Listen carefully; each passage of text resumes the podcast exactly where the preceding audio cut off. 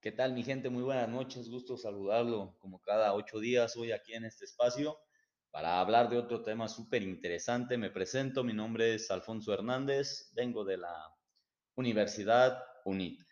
Hoy les voy a hablar de un tema muy interesante que es tipos de organigramas para aquellos emprendedores, aquellas personas que tienen su empresa, que quieren saber cómo, cómo está conformada por por sus directivos, los hombres que trabajan, todo, todo, todo el tipo de organización que trae y conlleva dentro de una empresa.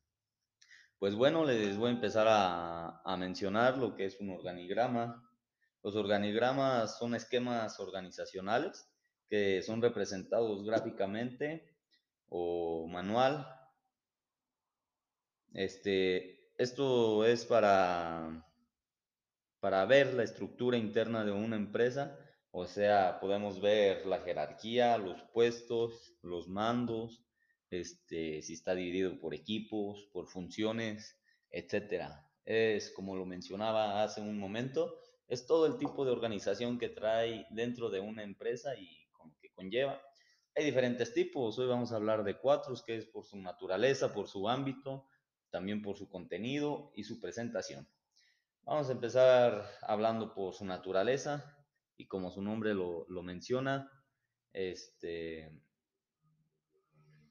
se dan con base en lo natural, este, en, la, en la naturaleza propia de la empresa. Existen tres dentro de esta rama de la naturaleza, que es microadministrativo, que solamente ahí entraría una organización.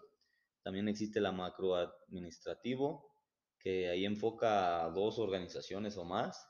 Y pues la mesoadministrativo, que pues esa toma en general desde una empresa hasta infinidad, pero siempre y cuando tomando en cuenta qué tipo de empresas sean, ya si sean públicas o sean privadas. En el tipo de organigrama por su ámbito, hace referencia a la cobertura total de los puestos a los que se hace referencia dentro de esta para sus herramientas. Existe la general, que contiene toda la información de contiene toda la información de la organización de determinado nivel, ya sea por su jerarquía, según su magnitud y características, y también dentro de esta existe el específico, que muestra de forma concreta la organización de la empresa, puede ser de una área o, de toda la estructura en general.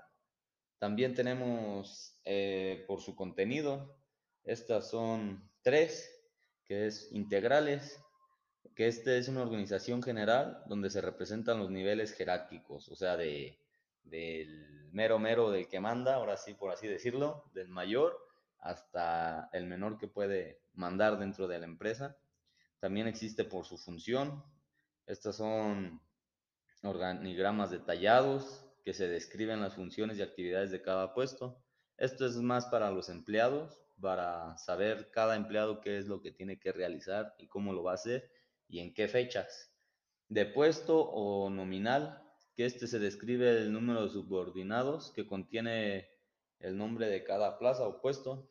Pues esto es más general como para la gente de limpieza, para todos los que tenemos trabajando en el ámbito de, de limpieza para saber cuánta gente existe dentro de esta empresa que está laborando, qué días son los que laboran y en qué puestos o qué áreas están.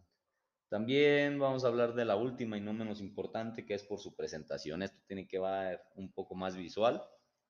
Este, y existen diferentes tipos. Vamos a hablar de la vertical, que son ramificaciones, que como su nombre lo dice, van de arriba hacia abajo. Y pues esto se, se, ve más en los puestos, en las jerarquías, para saber quién es, quién es el que tiene mayor control sobre la empresa. Los horizontales, que estas son ramificaciones que van de izquierda a derecha, estas solamente serían como para pasar de un, de, de un puesto a otro, pero no de jerarquía. Existe también el mixto, que son ramificaciones verticales y horizontales, o sea que, que van para, para todos lados.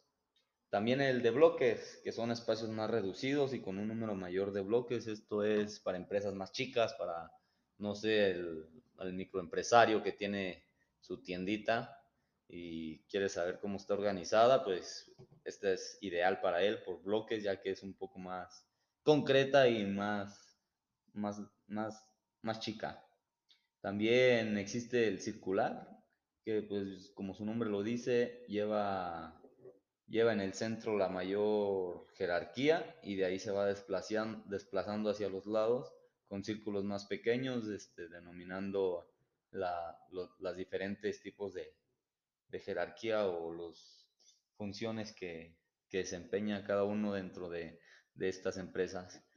Pues bueno, esto es un pequeño resumen de los organigramas, que los diferentes que existen. Ustedes como microempresarios, este, empresarios ya que quieren detallar un poco cómo está su empresa, los que tienen alguna falla ahí dentro de, de logística, de, de que se están peleando los empleados a ver quién es el que tiene mayor jerarquía.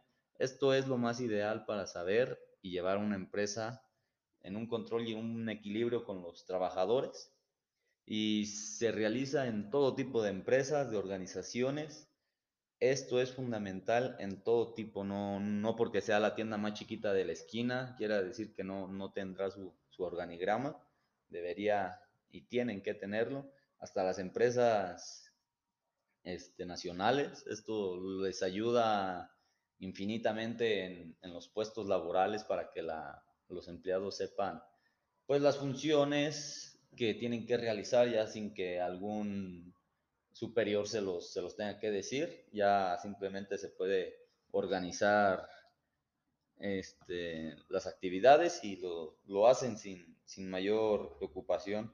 Estos organigramas son funcionales para, para empresas, como ya lo mencionaba, pero no nada más para saber la jerarquía, sino como qué función desempeña cada uno dentro de, de las empresas.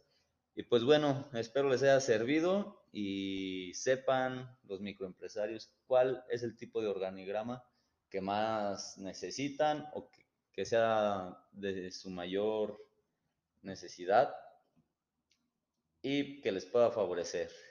Pues bueno, me despido. Mi nombre es Alfonso Hernández, un gusto saludarlos y que pasen buena noche. Gracias.